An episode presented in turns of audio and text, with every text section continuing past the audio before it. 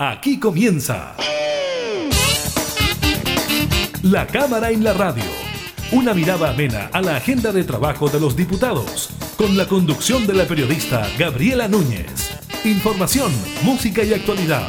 En La Cámara en la Radio. Por Radio Cámara de Diputados de Chile.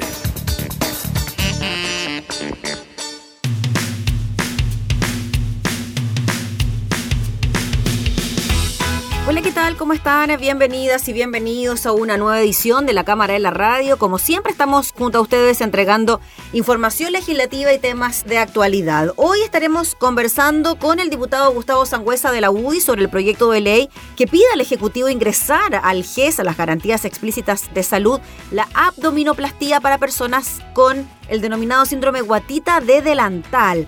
Les contamos sobre los casos asintomáticos de COVID-19 que impulsan el alza de los contagios, también de las advertencias de los expertos sobre la próxima elección que se realizará en el país y de la decisión del gobierno de extender el estado de emergencia en la macrozona sur por otros 15 días más.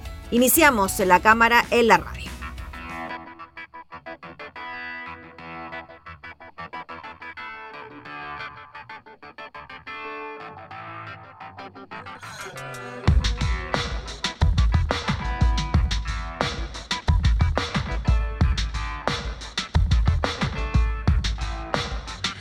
Yeah.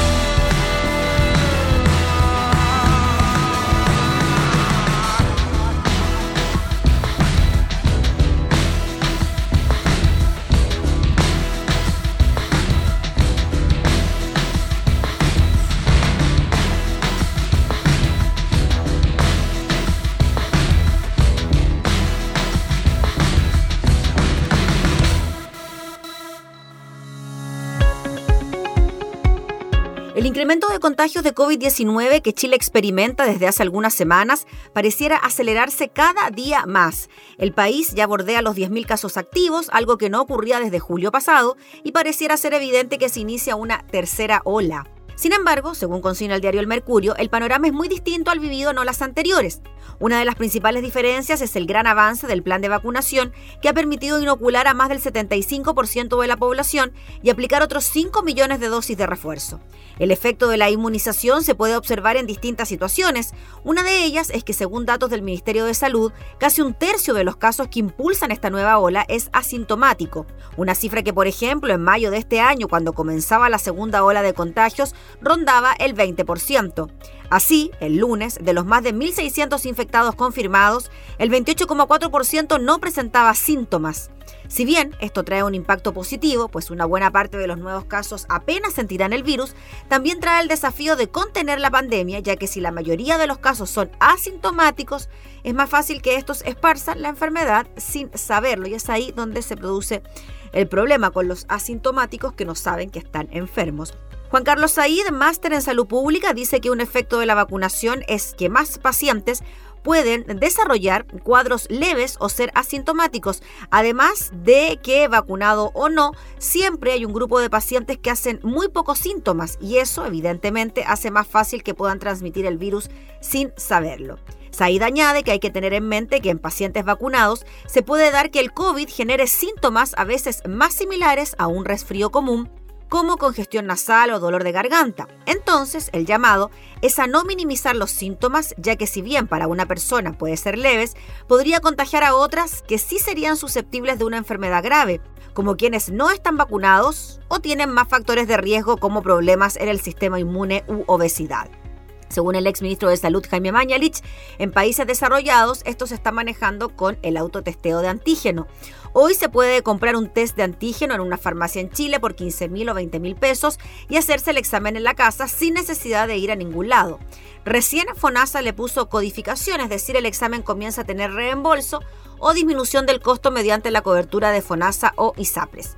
Añade que es lo que se hace en Inglaterra masivamente, donde entregan test de antígeno en la casa de los niños dos veces a la semana. Me parece, dijo desde el punto de vista sanitario, una medida más eficiente que tener móviles haciendo PCR con filas larguísimas. A esto se suma un estudio reciente publicado en la revista científica estadounidense Annals of Internal Medicine, que hizo un seguimiento diario de personas vacunadas y que tenían un PCR positivo. Se detectó que aquellos que no tenían síntomas dejaban de contagiar un día después de su PCR positivo. El exministro Mañalich dice que si eso fuera cierto, significa que los casos activos reales que tenemos hoy son mucho menos. Por su parte, Mabel Elwin, infectóloga de la clínica de la Universidad de los Andes, aclara que no necesariamente todas las personas detectadas como asintomáticas significa que están recién contagiadas, sino que muchos de ellos pueden ser contagios pasados en personas que todavía tienen cierta carga residual del virus, por lo que no necesariamente son casos activos. Con todo, la experta agrega que es difícil hacer una pesquisa absoluta de los casos asintomáticos, pero por eso es que las indicaciones de medidas de prevención y la definición de contacto estrecho son tan precisas y estrictas porque de esa manera se busca incluir a todas esas personas que podrían estar positivas en forma asintomática y evitar que propaguen la enfermedad.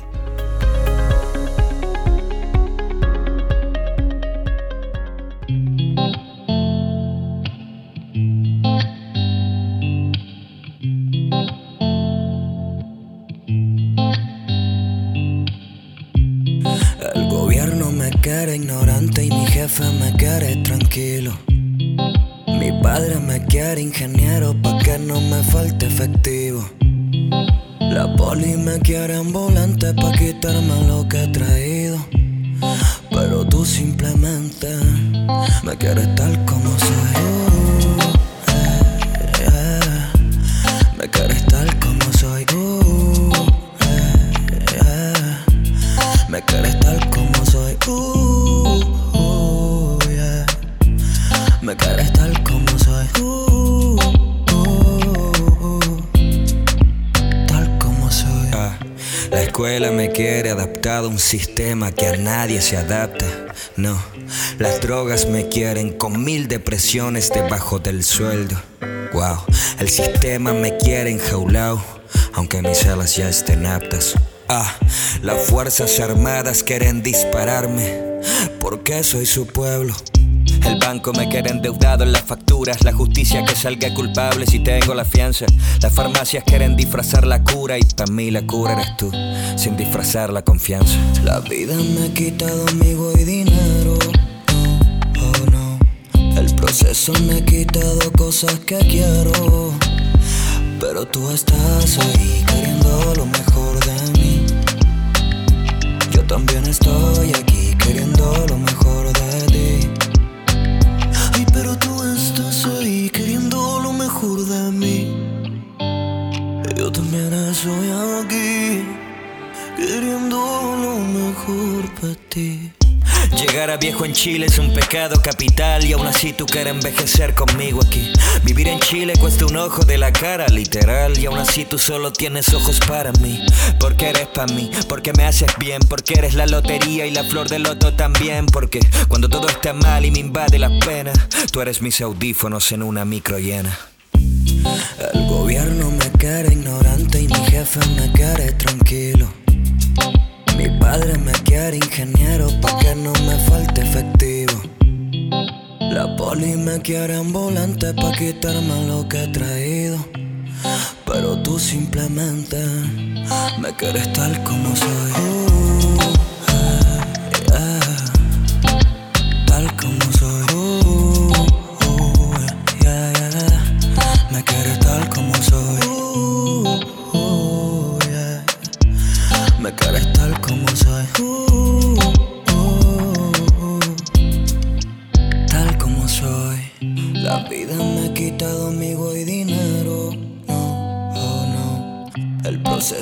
quitado cosas que quiero. Pero tú estás ahí queriendo lo mejor de mí. Pero tú estás ahí queriendo lo mejor de mí.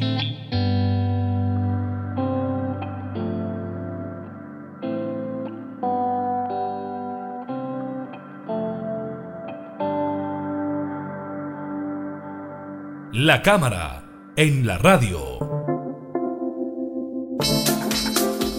En nuestro país hay un problema muy importante que tiene que ver eh, con la obesidad y ciertas patologías que afectan a personas que tienen o han tenido esta enfermedad, como es la guatita de delantal. Un grupo de parlamentarios presentó un proyecto de acuerdo en que se le pide al Ejecutivo ingresar al GES este tipo de intervenciones como una abdominoplastía para terminar con este problema. Conversamos con uno de los autores, el diputado Gustavo Sangüesa. ¿Cómo está, diputado? Muchas gracias por recibirnos. Muy bien, Gabriela, encantado de, de, poder compartir. Este es un tema que tiene que ver eh, no solamente con la salud física, sino que también con la salud mental. Mm. Eh, esto conlleva eh, muchos problemas, digamos, desde lo que significa como pareja a también la propia autoestima.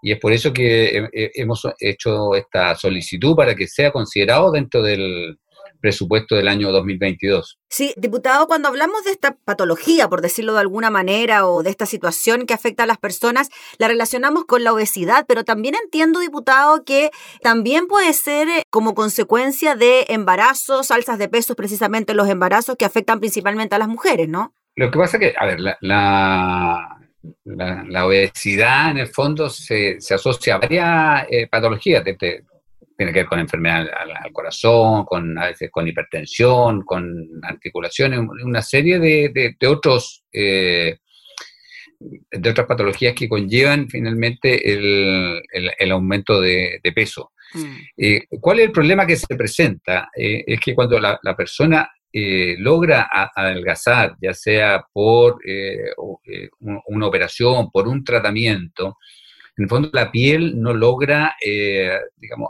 absorberse eh, y volver a su, a su inicio.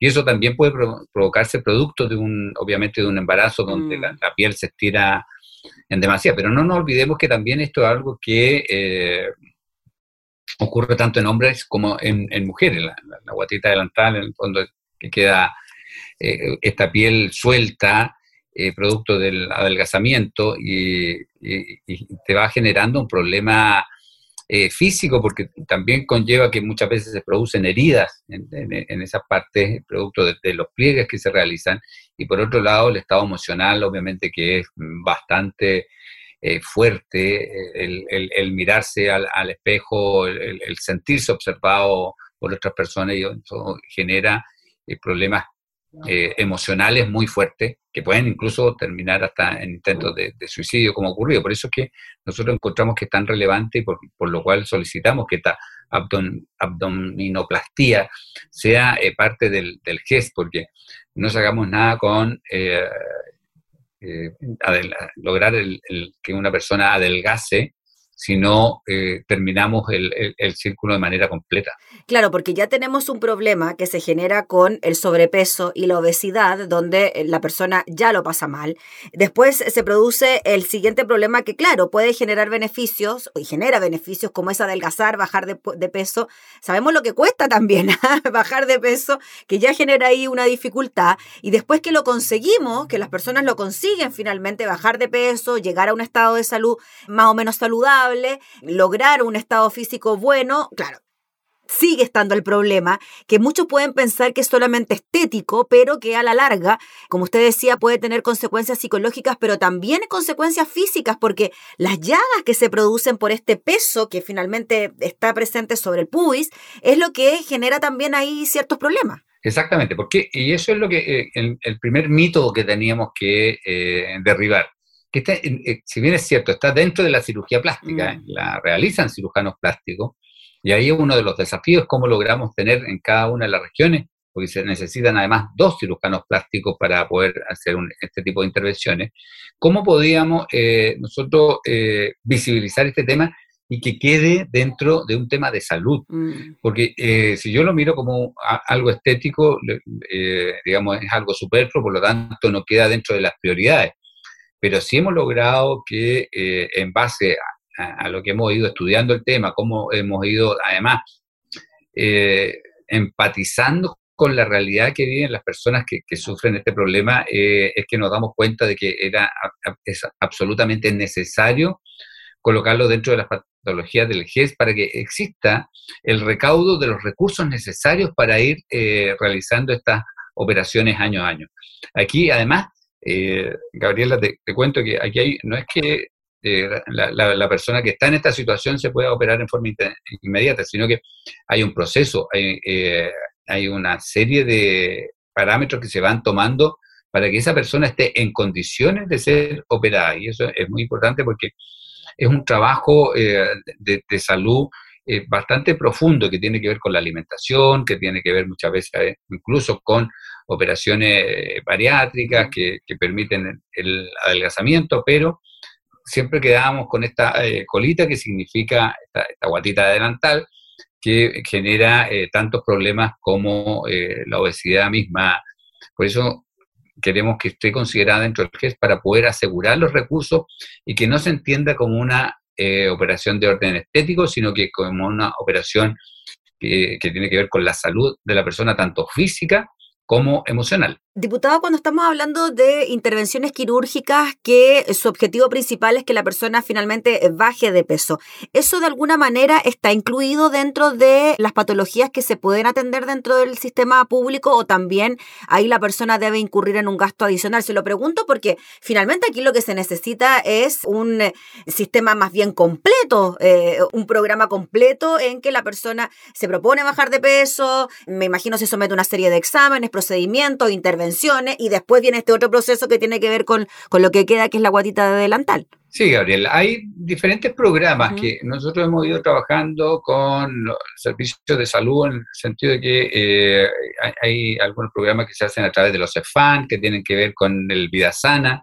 que es un tremendo programa. Entonces, con eso se va logrando eh, estabilizar y, los indicadores que tiene que cumplir la persona, eh, se tiene que llegar a eso. Y, esos indicadores que tienen que ver eh, con, este adelgazamiento que, también tiene que ser paulatino, porque no puede ocurrir un adelgazamiento muy brusco, porque eso también te genera un daño en la, salud de la persona.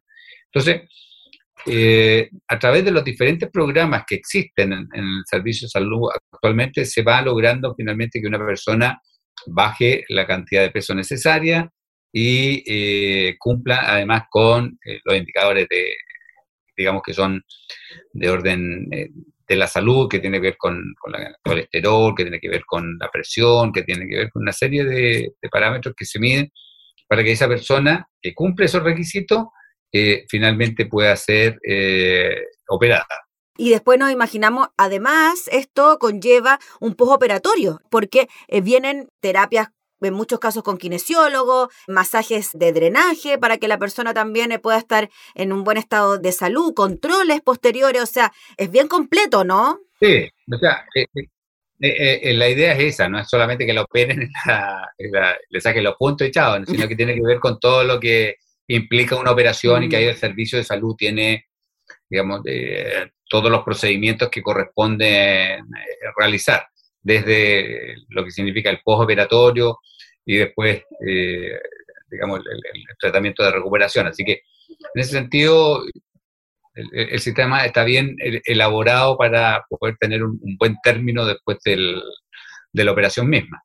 Pero aquí lo importante, Gabriela, es cómo nosotros logramos eh, garantizar estos recursos. Eh, el sistema de salud público está en debe en muchas cosas. Eh, y para nosotros esto es algo importante, algo importante porque yo eh, he logrado conectarme y empatizar con, la situación que viven eh, muchas mujeres a lo largo y ancho de nuestro país. No solamente represento a las mujeres de sino que es algo que ocurre a lo largo y ancho de nuestro país, donde se han ido agrupando porque existe la necesidad, como que no había una respuesta del sistema. Hoy día nosotros en los presupuestos anteriores logramos tener una cantidad de recursos, el presupuesto anterior fueron 2.500 millones de, pesos que se garantizaron para este, eh, exclusivamente para este tipo de operaciones. Eh, por diferentes motivos eh, no se logró realizar todas las operaciones necesarias, pero es un avance. Lo que queremos es que al, ser catalogado dentro del GES, esté garantizado estos recursos año a año y no tengamos que en todos los presupuestos estar, digamos, peleando para que se incluyan. Porque nosotros sentimos que eh, estos temas, que muchas veces quedan como invisibilizados, como que no es lo urgente, hmm. eh, sí son importantes. Son importantes porque eh, es parte esto también de la armonía familiar. cuando tú tienes una persona que dentro de tu familia, que no está, que no está feliz consigo mismo, obviamente que eso se transmite a su entorno familiar. Y, cuando algunos creemos que la familia tiene que ser el núcleo fundamental de nuestra sociedad, tenemos que eh, abarcarla en todos los aspectos. Incluso esto que muchas veces estaba invisibilizado porque tú sabes la vergüenza que, sentía eh, una, mujer u hombre para, eh, para manifestar este dolor que estaba llevando por dentro. Y eso es lo que eh, nosotros al ir eh, organizando ah, en diferentes agrupaciones permitimos visibilizar y, también que eh, les dé la fuerza para luchar por algo que yo creo que es tremendamente importante, sobre todo para la armonía familiar. Mm. Diputado, ustedes están solicitando que los recursos ojalá vengan incorporados en este presupuesto que ya estamos a puertas de comenzar a discutir. ¿Cómo cree usted que viene la mano por parte del gobierno a la hora de aceptar esta solicitud? Ha existido voluntad en los presupuestos anteriores, por lo tanto, yo creo que vamos a ir en, ese camino. Yo creo que el, gobierno nos va a eh, acoger este, esta solicitud. Pero lo que queremos es ir más allá, que esto quede garantizado dentro de las patologías del GES para que sea algo permanente en el tiempo. Mm. Eh, porque esto no se acaba de un minuto a otro, hay un proceso, hay un compromiso de la persona a llegar a cierto nivel de peso para pues, ser sometida a la operación. Eh, y eso implica un autocuidado y ya implica eh, un cambio de hábitos. Entonces, todo ese esfuerzo tiene que ser de hecho, tiene que ser premiado porque ha habido un compromiso que, se cumplió. Y ese eh, y el poder tener acceso a esta operación de manera eh, fluida, obviamente que genera eh, un incentivo mayor. Y además, diputado, y para ir cerrando, este tipo de, enfermedad como la obesidad, mayoritariamente, a pesar de que es una enfermedad transversal, se da quizá en sectores más vulnerables, donde la capacidad para poder adquirir cierto tipo de alimentos, contar con una alimentación más bien saludable, es más complicado, porque algunas cosas son más caras, etcétera. Entonces, quizás por ahí también eh, va la ayuda directa que ustedes están solicitando para ir a este sector de la población que quizás es el que lo pasa peor con los altos índices de obesidad. Sí, eh, yo discrepo en, eh, eh, en, las razones. Yo creo que hay, malos hábitos y no mm. hemos logrado educar en los hábitos correctos. también se puede tener una buena alimentación sin tener que ir a, comprar los productos exclusivos. La naturaleza a nosotros nos nutre de muchos elementos y, tenemos que ser capaces de ordenarlos y alimentarnos adecuadamente. uno ve que, el problema principal está en los hábitos alimenticios. Y es ahí donde, donde tenemos que trabajar más de la mano con el colegio de nutricionistas, eh, de manera de poder tener una planificación que, vaya en, el tiempo. No nos olvidemos que hace 40 años atrás nuestro problema era la desnutrición. Logramos combatirla, ¿ah? logramos mejorar, eh, digamos, infinitamente, que nos fuimos es como decir, nos fuimos al otro lado, al otro extremo. Pero sigue siendo el mismo el problema, porque la desnutrición, la desnutrición tenía que ver con la falta de acceso a la alimentación. Y ese era el, elemento fundamental. Con la obesidad no es un problema de falta de acceso, es un, es un problema más profundo que tiene que ver con eh, los malos hábitos alimenticios. ¿Y cómo corregimos eso? Y por eso que la obesidad es tan transversal, eh, en nuestra sociedad. Y para combatirla tenemos que eh, educar, educar a las generaciones que vienen y eso tiene que ser también parte de los programas de la salud pública para ir eh, generando esta educación que es absolutamente necesaria para que todos tengamos los elementos necesarios. Y también el apoyo de la ciencia. Hay personas que son obesas no por un problema de alimenticio, sino que hay otros temas como endocrinológicos que, que te generan también eh, ciertas problemáticas que tienen que ver también con, el azúcar. Entonces, tenemos que tratar de ir detectando tempranamente eh, cuando un niño, niña o adolescente ya comienza a, tener eh, obesidad, cómo nosotros vamos tomando prevenciones de manera que evitar a que cuando llegue la edad adulta vaya con esas problemáticas. La, gente con obesidad normalmente sufre mucho y eso también es parte de las obligaciones que eh, tenemos. En el colegio se, molesta, hay una especie de bullying eh, y eso hace ir perdiendo la autoestima y por lo tanto también eso eh, termina habiendo una dejación en el autocuidado. Entonces, toda esta cadena nosotros tenemos que trabajarla desde muy temprano de manera de poder evitar que eso ocurra. Y eso ahí tiene que haber una coordinación entre la salud primaria y, entre los establecimientos educacionales, que es donde primero llegan los niños. Muy bien, pues diputado Gustavo Sangüesa, agradecemos enormemente por su contacto para hablar de este tema tan pero tan importante para un sector tan amplio de la población. Así que gracias y esperemos que les vaya bien con esta iniciativa, que esté muy bien. Gracias, Gabriela. Que nos vean. Gracias. Chao, chao. Gracias. Era el diputado Gustavo Sangüesa hablando entonces sobre esta solicitud que se hace al Ejecutivo de incorporar la abdominoplastía dentro de las garantías explícitas de salud.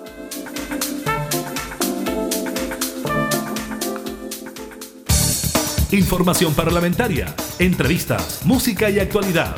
Todo esto y mucho más en La Cámara en la Radio. La Cámara en la Radio. Con la conducción de la periodista Gabriela Núñez.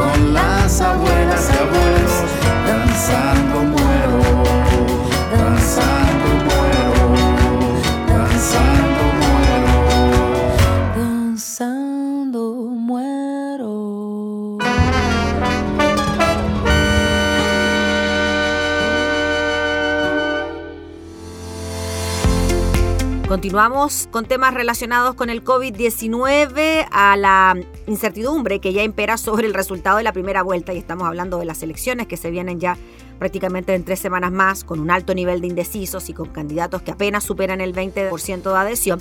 La próxima elección presidencial sumó una nueva incógnita relacionada a la participación que se registrará el próximo 21 de noviembre. Y es que justo cuando resta menos de un mes para los comicios, la autoridad sanitaria dio cuenta de un alza sostenida de los casos de COVID-19, lo que obligó al gobierno a decretar el retroceso de la región metropolitana a fase 3, introduciendo de esa forma una inquietud sobre si la llegada de una tercera ola pueda incidir o no en el evento electoral. A la hora de analizar el tema es necesario recordar en qué pie se desarrollaron las otras convocatorias a las urnas ocurridas en pandemia. La primera gran prueba de fuego fue el plebiscito del 25 de octubre del año pasado, el cual se produjo en uno de los puntos más bajos de la primera ola del virus. En el momento de la consulta había 1.500 casos nuevos diarios en promedio, menos del 10% de las comunas permanecía en cuarentena y la tasa de positividad alcanzaba el 4,7% con cerca de 40 fallecidos al día. Y pese a que aún no existía la vacuna, esas cifras permitieron alcanzar un récord de 7.569.082 electores. Para la mega elección de mayo pasado, el escenario fue distinto. De hecho, los comicios se tuvieron que aplazar en un mes debido a las preocupantes cifras que estaban alcanzando la segunda ola, con 6.500 contagios diarios en promedio, 90% de la población confinada, la positividad de más de un 10% y casi 110 muertos al día. No obstante, la diferencia entre ambos procesos fue la vacunación. A un mes de las elecciones municipales, de gobernadores y convencionales, más del 35% de la población mayor de 18 años ya estaba inoculada con dos dosis, lo cual otorgó un mayor grado de seguridad que no incidió en la participación. A esos comicios concurrieron 6.184.594 ciudadanos, evidenciando una leve baja respecto al plebiscito.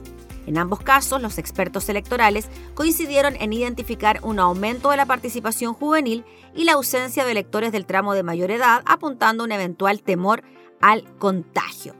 En tanto, de cara a la elección de noviembre, las cifras evidenciaron hoy su punto más alto desde julio pasado, con 1.201 contagios, una positividad del 3%. Sin embargo, en comparación a los otros procesos eleccionarios, hoy más de 14 millones de chilenos están vacunados con las dos dosis, equivalentes a los 89,5% de la población. La presidenta del Colegio Médico, Isque Siches, aseguró que el análisis que nosotros hemos hecho es que efectivamente podríamos bordear los 3.000 casos alrededor de las próximas dos semanas, fecha que coincide con la realización de la primera vuelta en la carrera a la moneda. La líder del gremio advirtió además que la velocidad de expansión de la pandemia nos ha preocupado y aunque no vamos a tener lo más probable la misma cantidad de fallecidos y hospitalizados en camas críticas, sí va a ser un nuevo golpe para la red asistencial. Sin embargo, los expertos en epidemiología desestiman que estas cifras impacten en la participación ciudadana en los comicios. De hecho, el infectólogo de la clínica de la Universidad de los Andes, Javier Tinoco, recordó que ya se han hecho elecciones en momentos epidemiológicos complicados. Creo dijo que salvo una situación descontrolada, las elecciones debieran hacerse normalmente con las medidas preventivas del aforo, preferir lugares ventilados, distanciamiento, uso de la mascarilla, etc. Sí podría haber un cierto temor de participar por parte de las personas si existe un aumento de casos significativos. Mientras, el infectólogo de la clínica Red Salud Vitacura, Michel Serri, explicó que en el escenario actual lo más probable es que no incida en la participación durante las elecciones, debido a que la mayoría de los casos están vigilados y la población está vacunada en un alto porcentaje. Dicen los expertos que ventilar es uno de los mayores mecanismos de disminuir el riesgo de contagio. Y claro, esto sumado a la vacunación hace que el riesgo de enfermar gravemente sea mucho más bajo. Tenemos que seguir con las medidas de cuidado, mascarilla, lavado de manos y en la ventilación porque sabemos que la variante Delta es mucho más transmisible. Desde el punto de vista electoral, el decano de la Facultad de Gobierno de la Universidad Central, Marco Moreno, dijo que el alza de casos puede influir en la medida que vayamos teniendo un incremento. Podría instalarse el miedo al contagio a pesar de que la población está vacunada con dos y hasta tres dosis. Pero dijo hay un sector de la ciudadanía que sigue teniendo cierta reserva.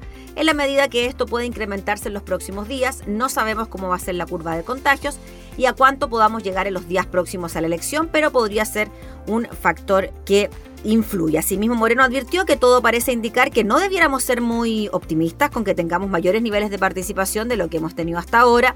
El récord ha sido el plebiscito. Hace un año atrás votó el 51,9% de la población. Él piensa entonces que no deberíamos superar esas cifras. Así que ahí están las proyecciones de los expertos epidemiológicos y también políticos sobre lo que podría ocurrir en las próximas elecciones.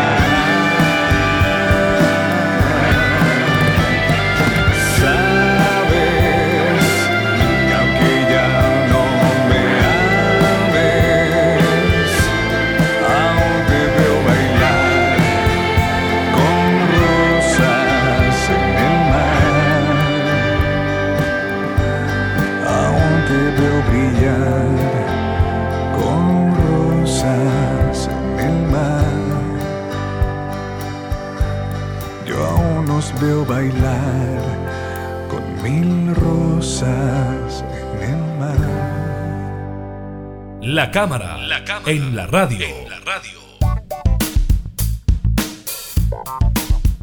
El presidente de la República, Sebastián Piñera, anunció este martes la extensión del estado de emergencia que rige en la macrozona sur por 15 días más. Así, la medida que comenzó a regir el pasado 12 de octubre durará hasta el 11 de noviembre de este año. La decisión de aplicar el estado de excepción constitucional en las provincias de Mayeco y Cautín, en la Araucanía, y la de Arauco en el Biobío, se adoptó por la grave alteración al orden público en dichas zonas, según explicó el mandatario, hace exactamente dos semanas cuando comunicó el inicio de la disposición. La medida permite la colaboración de las Fuerzas Armadas en el resguardo de las rutas y carreteras en las citadas regiones.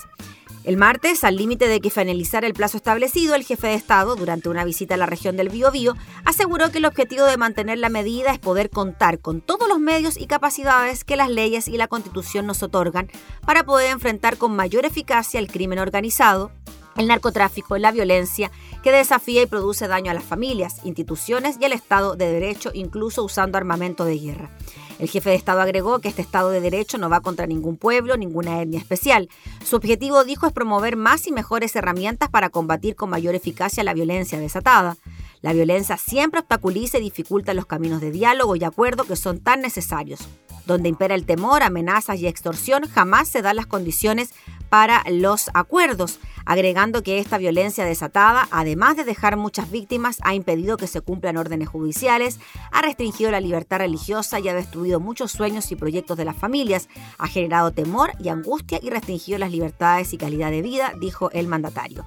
En esa línea, el presidente valoró los efectos que el estado de excepción ha traído hasta ahora, asegurando que ha producido frutos fecundos, no ha permitido eliminar la violencia, el terrorismo y el narcotráfico, pero sí importantes avances. Hay más patrullaje, más vigilancia. Por tanto, dijo, estamos avanzando, pero no hemos resuelto el problema y nos queda mucho camino por recorrer. En ese sentido, agregó que desde que las Fuerzas Armadas arribaron a la zona, se han efectuado más de 10.000 controles, se ha detenido a cerca de 30 personas con órdenes pendientes y se redujeron a la mitad los ataques incendiarios. El estado de emergencia que ha estado en vigencia los últimos 14 días ha permitido, dijo, desplegar más de 2.000 efectivos de las Fuerzas Armadas con drones, vehículos blindados, vigilancia aérea con fiscalización marítima. Las Fuerzas Armadas en los puntos de control, en los patrullajes, han hecho más de 10.000 controles que ha permitido detener a cerca de 30 personas con orden de detención pendiente y se ha reducido prácticamente a la tercera parte de los hechos de violencia y la reducción a la mitad de los atentados incendiarios y la reducción a la quinta parte de las usurpaciones de propiedades, detalló el mandatario. Sobre el apoyo de las Fuerzas Armadas y el que prestan a la zona, el presidente recalcó que no se reemplaza la labor que cumplen carabineros y PDI, pero sí colabora prestando apoyo logístico, tecnológico, de protección, comunicaciones, transporte y vigilancia.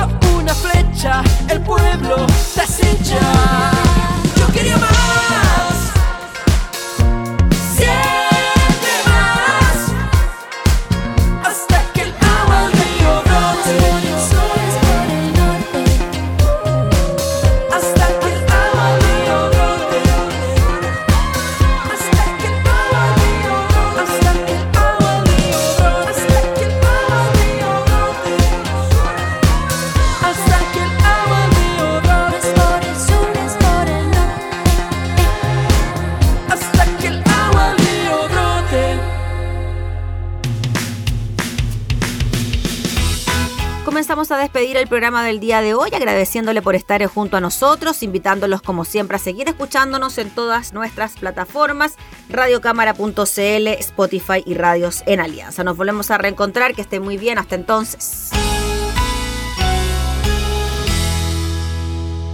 Hemos presentado La Cámara en la Radio. Una mirada amena a la agenda de trabajo de los diputados. La Cámara en la Radio. Con la conducción de la periodista Gabriela Núñez. Información, música y actualidad. En Radio Cámara de Diputados de Chile. Acercando las leyes.